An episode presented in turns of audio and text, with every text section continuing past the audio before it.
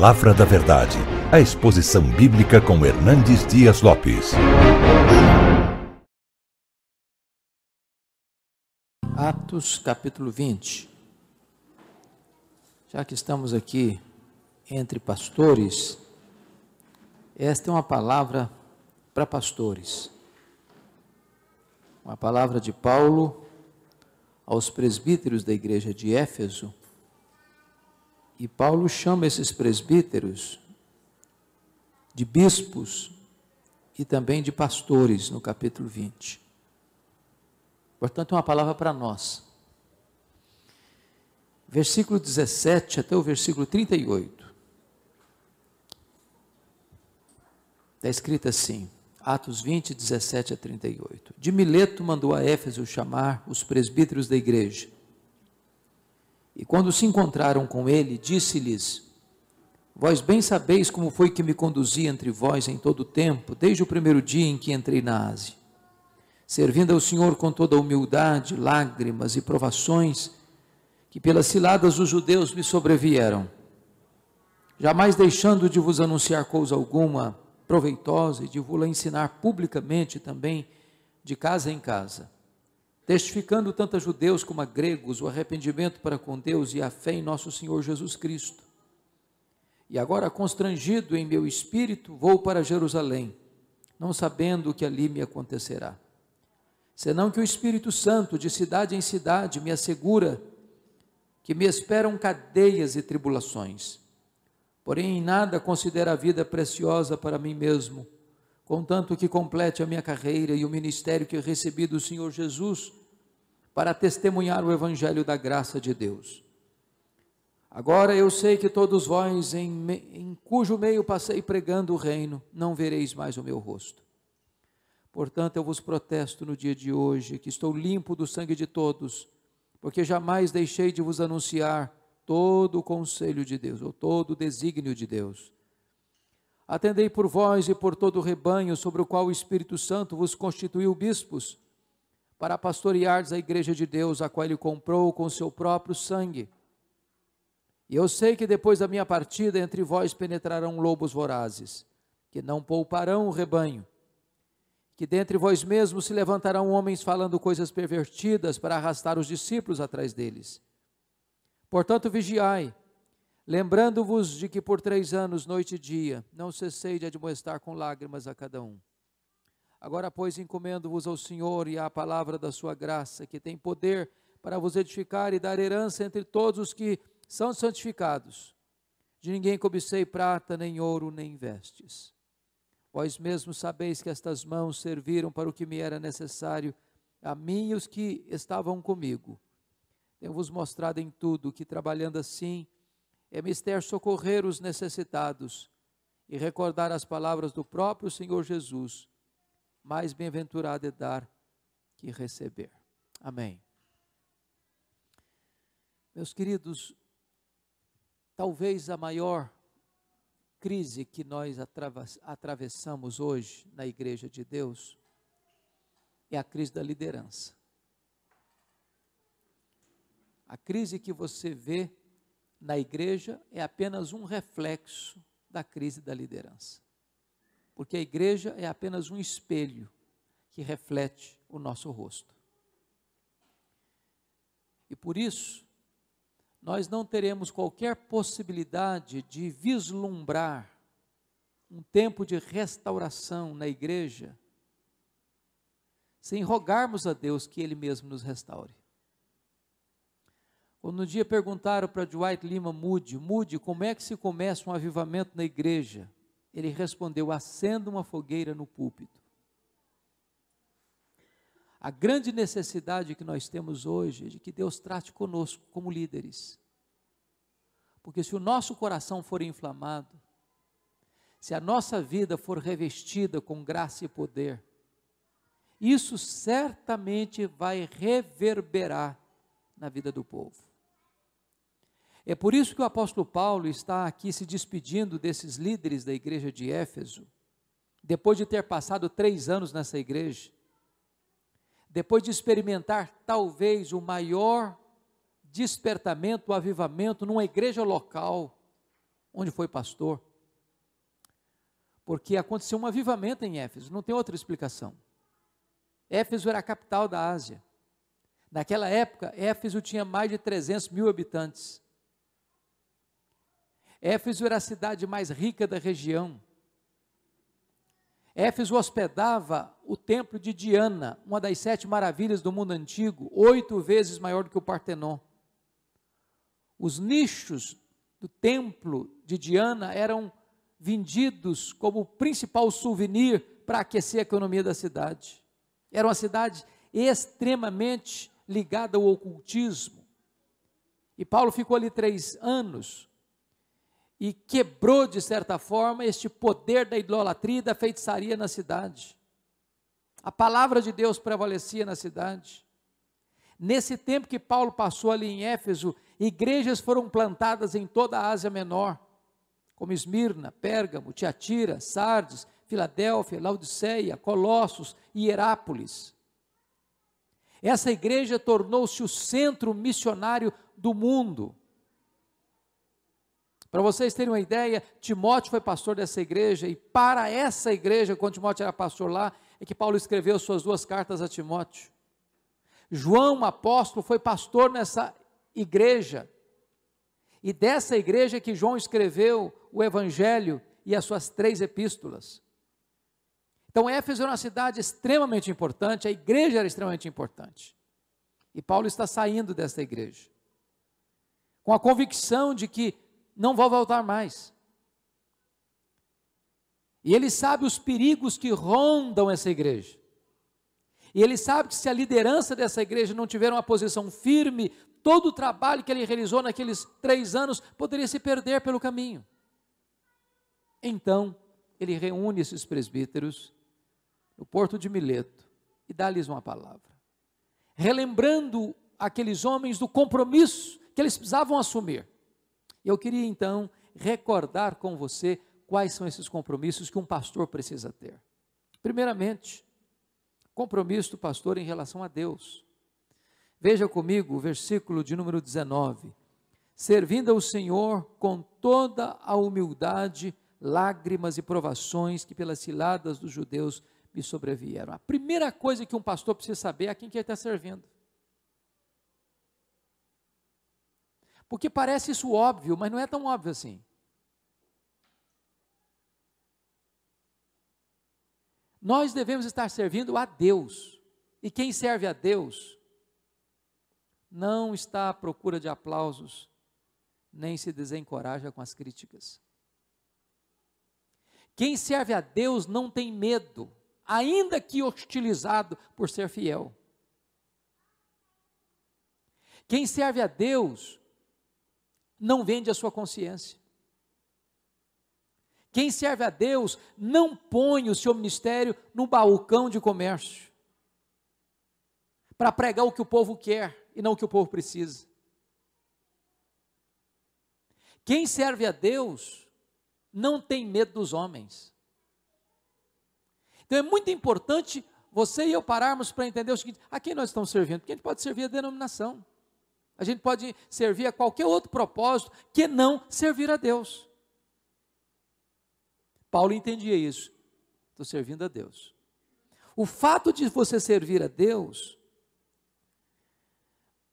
não significa que você vai ter vida fácil. Porque ele fala de lágrimas, ele fala de provações, ele fala até de ciladas. Então preste bem atenção aqui: servir a Deus com integridade não vai atrair sobre a sua vida o aplauso dos homens, possivelmente vai atrair tribulação, dor, lágrimas e até ciladas. Mas importa servir a Deus. A segunda relação muito importante que nós precisamos ter é a relação com nós mesmos. Olha o verso 18 comigo. Vós bem sabeis como foi que me conduzi entre vós em todo o tempo, desde o primeiro dia em que entrei na Ásia. O versículo 28, parte A: Atendei por vós. A pessoa mais importante do seu rebanho é a pessoa que você vê no espelho.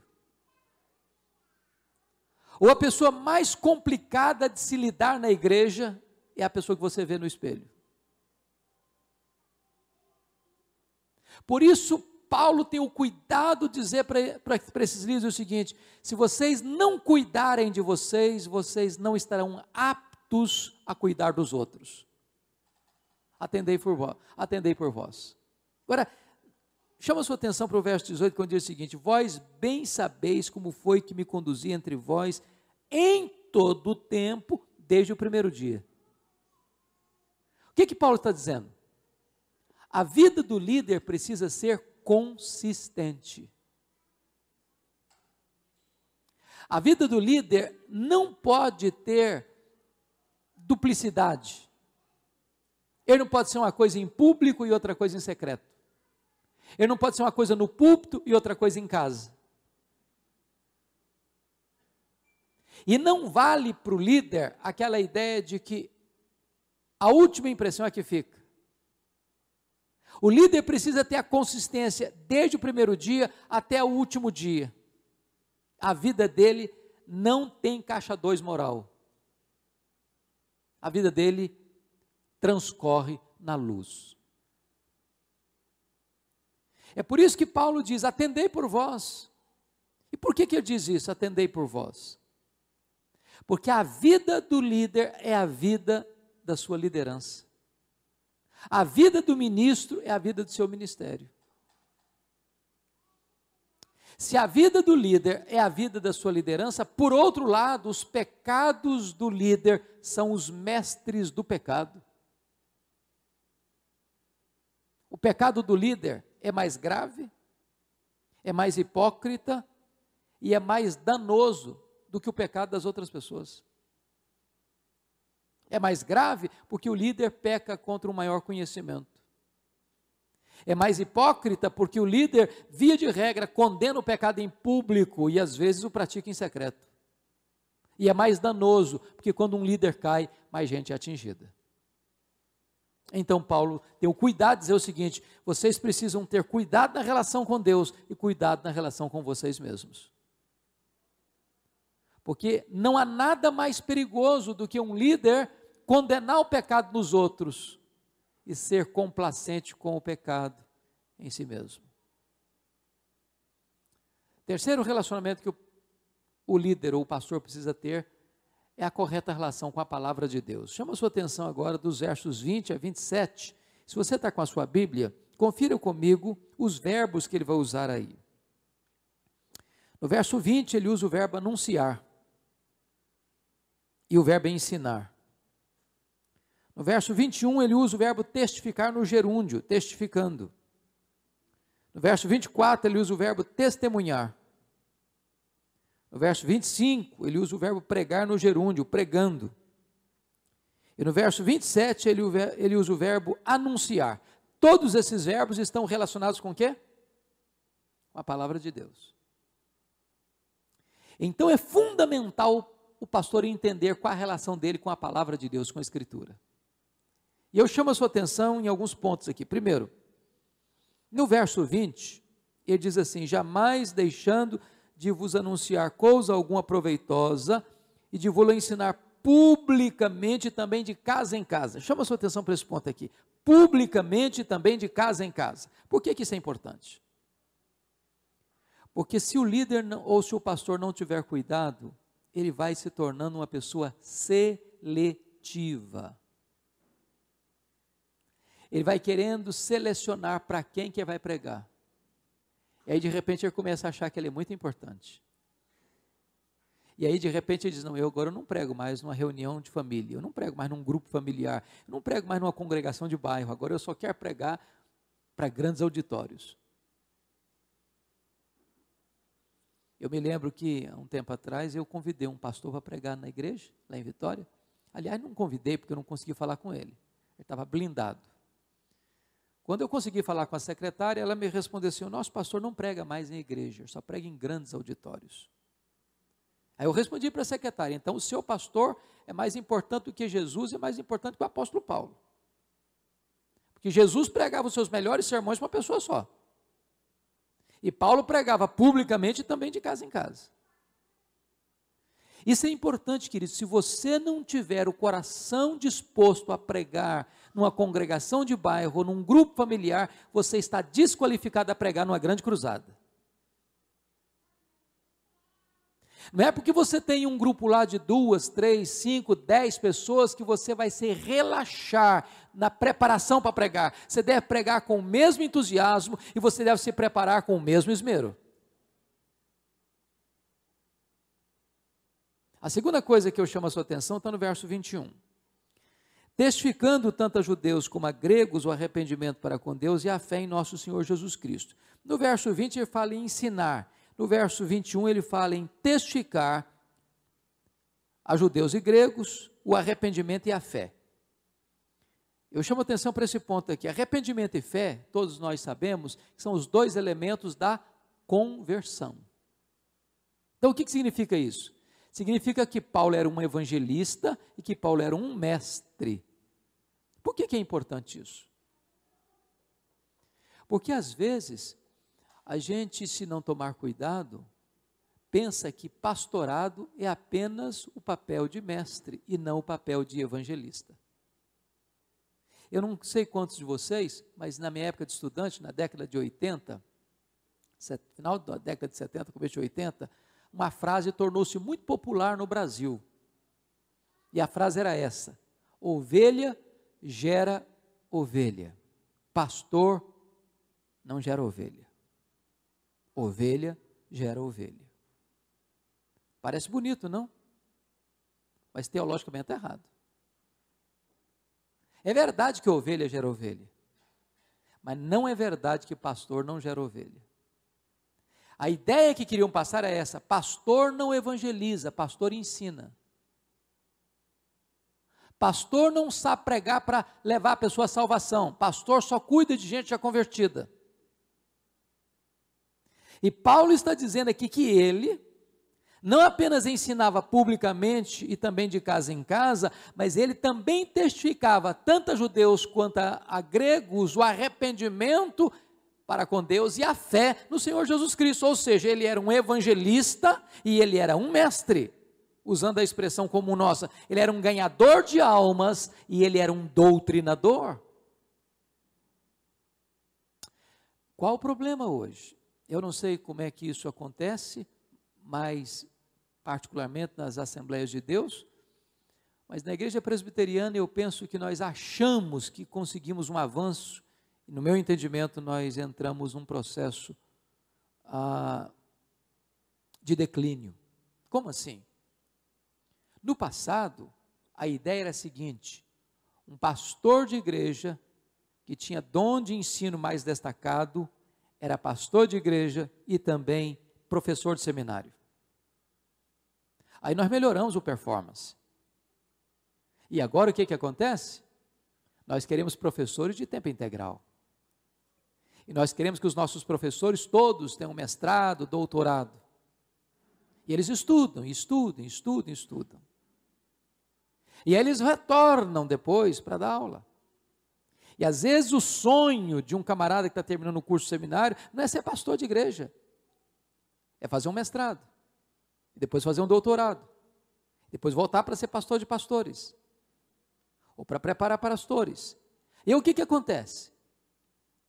Esse cidadão não é pastor, ele nunca foi pastor, ele não sabe o que é a luta ou a tensão do pastorado, e ele vai ensinar a gente a ser pastor. Ele se tornou um especialista de gabinete. Ele lida muito bem com livros, mas ele não sabe lidar com gente. Ele é um bom mestre, mas ele não sabe encarar alguém tete a tete e levá-lo a Cristo. O que, é que aconteceu? Nós estamos gerando pastores mestres, mas não estamos produzindo pastores evangelistas. E eu penso que nós não podemos entender que essas duas coisas sejam mutuamente exclusivas.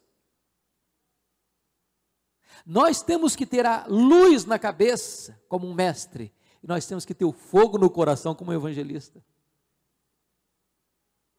Nós temos que ter paixão pelas almas perdidas como evangelista, e nós temos que ter zelo pela verdade, transmiti-lo com fidelidade como um mestre.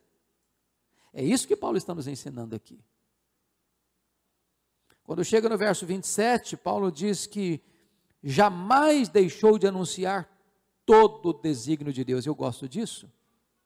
Porque se você, pastor, não tiver o cuidado, você corre o risco de pregar apenas os assuntos mais palatáveis das Escrituras. Por exemplo, é gostoso você pregar sobre João 3,16, porque Deus amou o mundo de tal maneira. Mas o que, que você faz com Romanos 1,18? Porque a ira de Deus se manifesta do céu contra toda impiedade e perversão dos homens. Nós não devemos ser como aquela criança que recebe uma caixa de bombons surtidos. Já percebeu isso? Todos nós acho que somos assim. Todos nós temos as nossas preferências. Um gosta desse bombom, outro gosta daquele outro. E quando você abre uma caixa de bombons surtidos, você vai logo e vai pegar os seus prediletos. Se formos seguir a nossa vontade, nós só vamos pregar aqueles textos prediletos. Mas a Bíblia diz que toda a Escritura é inspirada por Deus. E nós não podemos pregar apenas aquilo que nós gostamos de pregar, nós precisamos pregar todo o desígnio de Deus, todo o conselho de Deus. O lema da reforma era só a Escritura, mas nós devemos dizer também tota a Escritura, toda a Escritura, não apenas só a Escritura.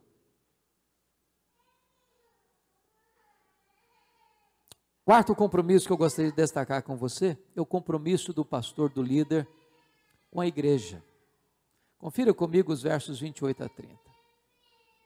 Paulo diz assim: Atendei por vós e por todo o rebanho sobre o qual o Espírito Santo vos constituiu bispos para pastoreares a igreja de Deus, a qual ele comprou com o seu próprio sangue. E aqui eu queria fazer uma perguntinha para você. Você tem ovelhas indóceis lá no rebanho? Tem.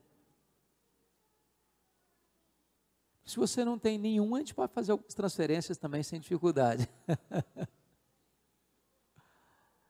o que que Paulo está dizendo? Atendei por todo o rebanho. Sabe por que isso é importante? Porque às vezes você pode fazer dez visitas para uma ovelha no ano e não fazer nenhuma para outra ovelha naquele mesmo ano. De repente você seleciona as ovelhas do rebanho que você quer pastorear. E Paulo diz que você deve atender por todo o rebanho. Segunda coisa que é importante destacar é que Paulo diz que é o Espírito Santo quem constitui você em bispo, ou seja, como supervisor dessas ovelhas. O que, é que Paulo está nos ensinando com isso? Nunca faça política de bastidor, nem para ficar numa igreja, nem para sair de uma igreja. Ou você tem consciência que o Espírito Santo colocou você ali, ou então você não deve estar ali. Vocês acham que há política eclesiástica ainda hoje? Claro que existe. Eu já estou cansado de ver gente chegar numa igreja e dizer: Deus me enviou para cá. Três meses depois ele recebe um convite para ganhar o dobro e diz: Não, o Espírito Santo também direciona para o outro lado. Não é coisa nenhuma. Então, amados irmãos, é muito importante entender isso. Nós devemos estar onde o Espírito Santo de Deus nos indica para estar. Porque quando você está numa igreja por consciência de que foi Deus que mandou você para lá, então você tem coragem, então você tem ânimo, então você tem forças para enfrentar os desafios, então você não fica desanimado com a oposição, com as críticas, você sabe que Deus te colocou ali. Quando eu olho para o ministério de Paulo, se Paulo não tivesse convicção de que o Espírito Santo de Deus o queria naquelas cidades, naquelas igrejas, teria ido embora, arrumado a mala embora. Ele foi considerado como impostor pela igreja de Corinto. Mas ele sabia que Deus o, o colocara ali. Outra coisa importante, para pastoreardes a igreja de quem mesmo? A igreja de Deus. Sabe o que Jesus Cristo disse? Eu edificarei a igreja para vocês. Foi isso que Jesus ensinou? Ou Jesus ensinou assim: vocês edificaram a minha igreja. Foi isso que ele ensinou?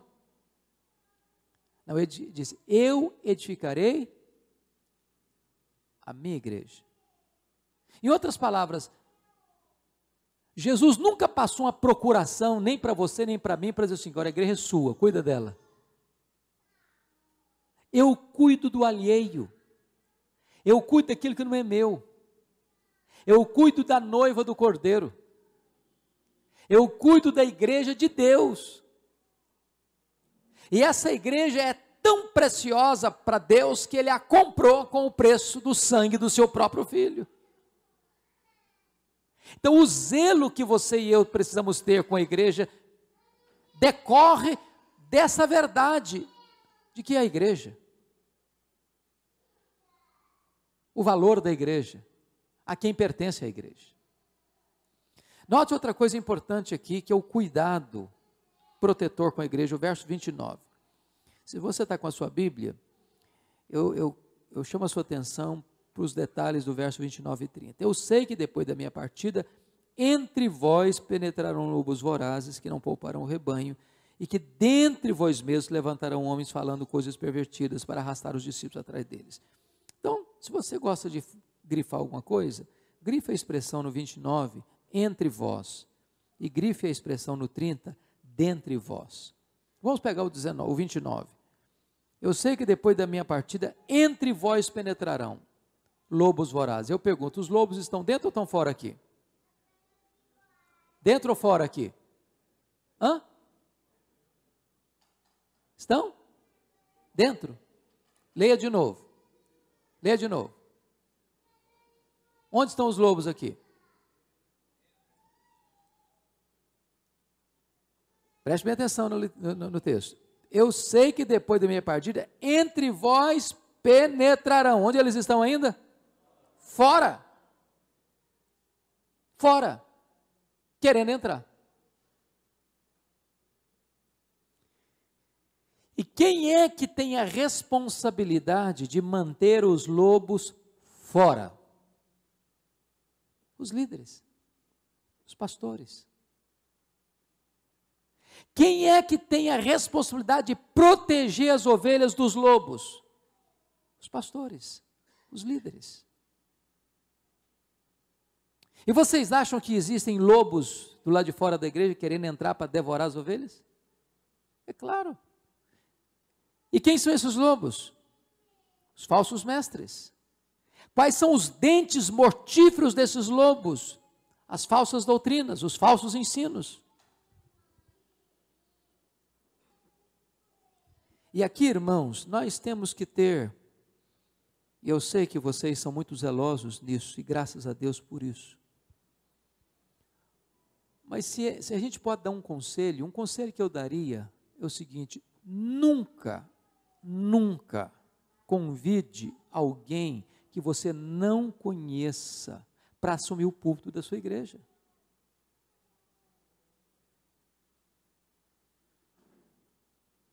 Porque quando uma mensagem torcida é disseminada, ela já provoca um estrago enorme, ainda que você tente reparar.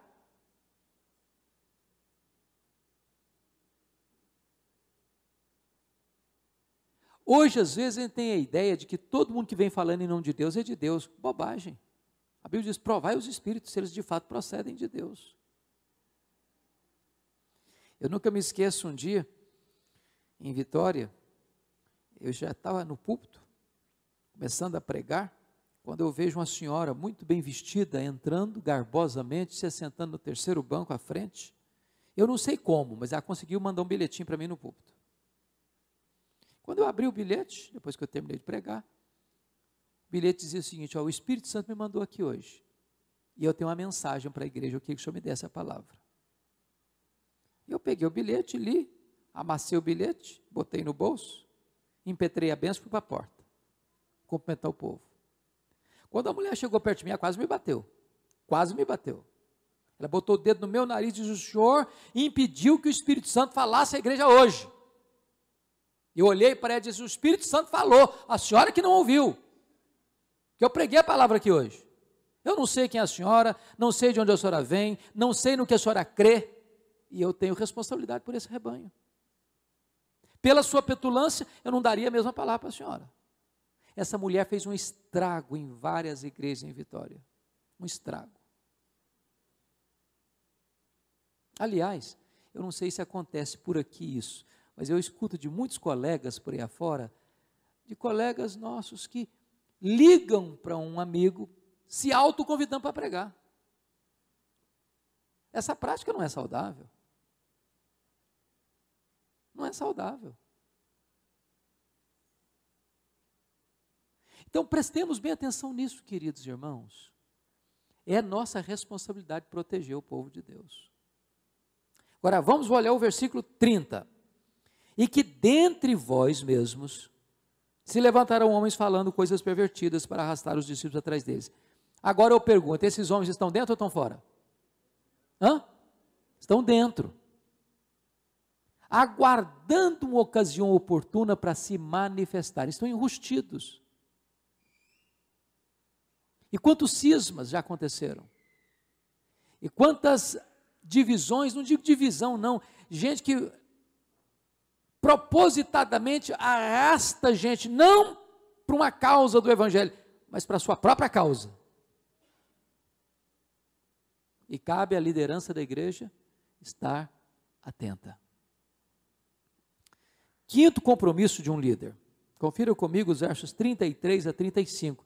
É o compromisso do líder com dinheiro. Paulo diz assim: De ninguém cobicei prata, nem ouro, nem vestes. Vós mesmos sabeis que estas mãos serviram para o que me era necessário a mim e aos que comigo estavam. Tenho-vos mostrado em tudo que, trabalhando assim, é mister socorrer os necessitados e recordar as palavras do próprio Senhor Jesus: mais bem-aventurado é dar que é receber. Aqui há dois extremos que eu acho importante destacar. Primeiro extremo, perigoso. Você nunca deveria ser pastor motivado pelo dinheiro. Se o vetor do seu ministério é o dinheiro, então provavelmente você não é uma pessoa vocacionada.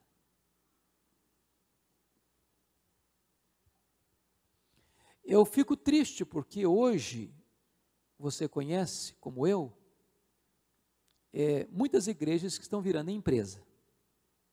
E se abre igreja como se abre franquias. E o propósito é dar lucro. Se não der lucro, fecha.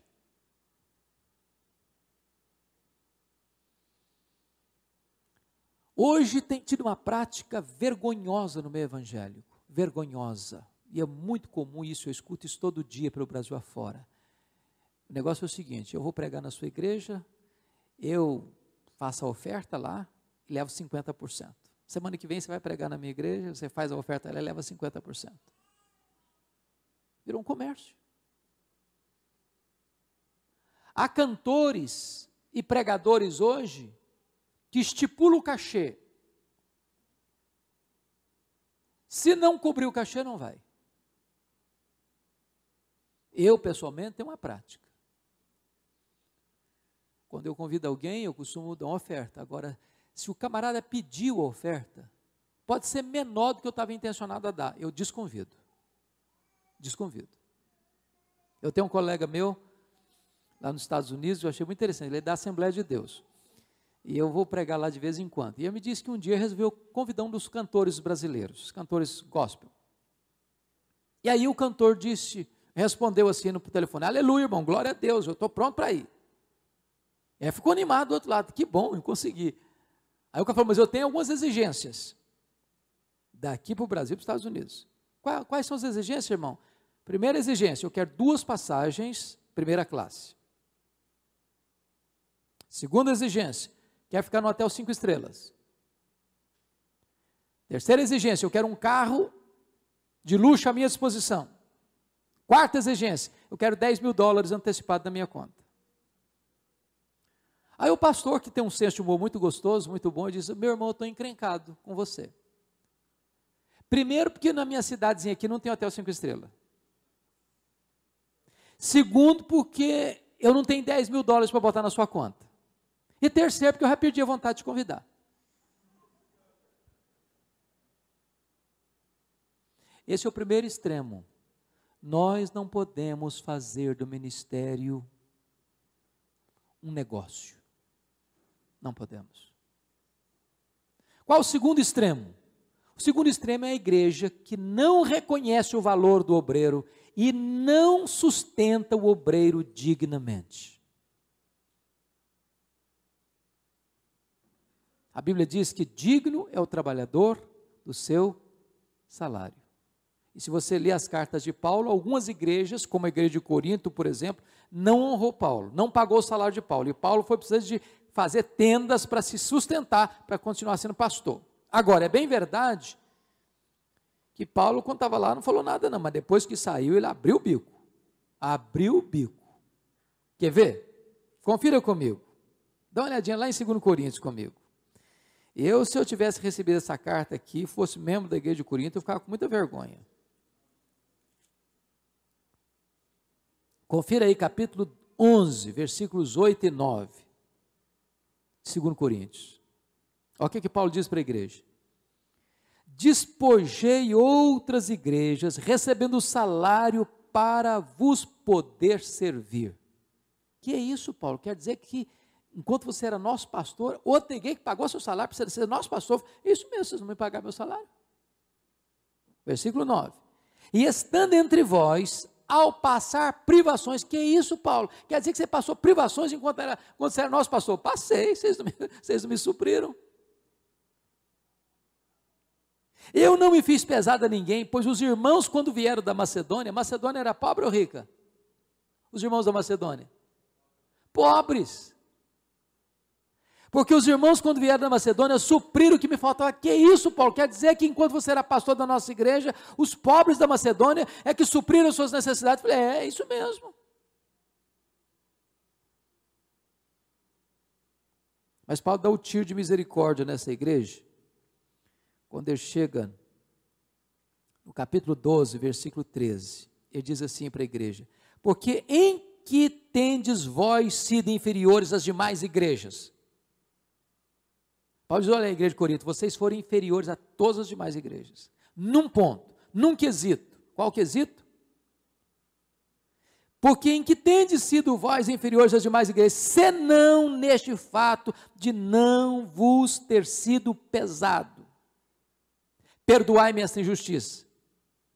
Vocês foram inferiores às demais igrejas, nesse ponto vocês não pagaram o meu salário. Me perdoe, eu devia ter cobrado. Eu devia ter cobrado. Então, notem que tem dois extremos. Quando o pastor trabalha por causa do dinheiro, ele está errado. E quando a igreja não paga devidamente o pastor, também a igreja está errada. Mas algumas pessoas dizem, bom, mas Paulo está dando um exemplo aqui, ó, ele não cobiçou nem ouro nem prata, e ele trabalhou com as próprias mãos para, para, para se sustentar, e isso devia ser um modelo. Errado. Aqui em Atos 20, Paulo não está ensinando sobre salário pastoral. Ele está dando um testemunho do que aconteceu com ele. Se a gente quer saber o que, é que ele pensa sobre o assunto, nós temos que trabalhar 1 Coríntios capítulo 9. E lá ele diz que o pastor precisa receber primícias. Então, esses são dois pontos que é muito importante entender. Mas, finalmente, finalmente, Paulo nos mostra aqui a necessidade do pastor ter uma relação correta com a questão é, a, dos sentimentos, dos relacionamentos, da afetividade. Versículo 36 a 38. E mostra aqui como é que ele se despediu desses presbíteros, desses pastores, desses bispos, numa praia, num porto, num lugar público, como eles se abraçaram, como eles choraram, como eles se beijaram, como eles choraram juntos, como eles se despediram dele. Eu fico pensando o seguinte: três anos. Um relacionamento tão profundo, tão afetuoso, tão carinhoso. E às vezes, meus irmãos, sabe onde existem as maiores tensões hoje? Entre a liderança. Você sabia que mais de 50% dos pastores têm gastrite? Porque, via de regra, as maiores tensões que um pastor enfrenta não é com o povo, é com seus próprios líderes. Pouco tempo eu estava num congresso de liderança de pastores e, e meditando nesse versículo 36 a 38, eu perguntei assim: para os pastores: qual foi a última vez que vocês beijaram seus presbíteros, seus líderes? Aí levantou um gaiato e respondeu: Beijar, eu nunca beijei, né? mas vontade de morder eu tive algumas vezes.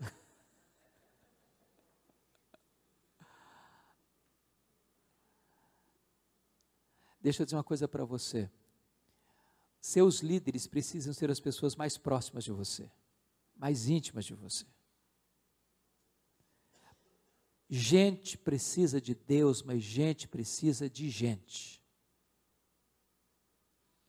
Eu nunca me esqueço, um dia eu estava na porta da igreja cumprimentando, e como eu faço todo domingo, e aproximou-se uma mulher, eu dei um abraço nela, e ela me disse, pastor, sabe por que, que eu valorizo tanto o seu abraço?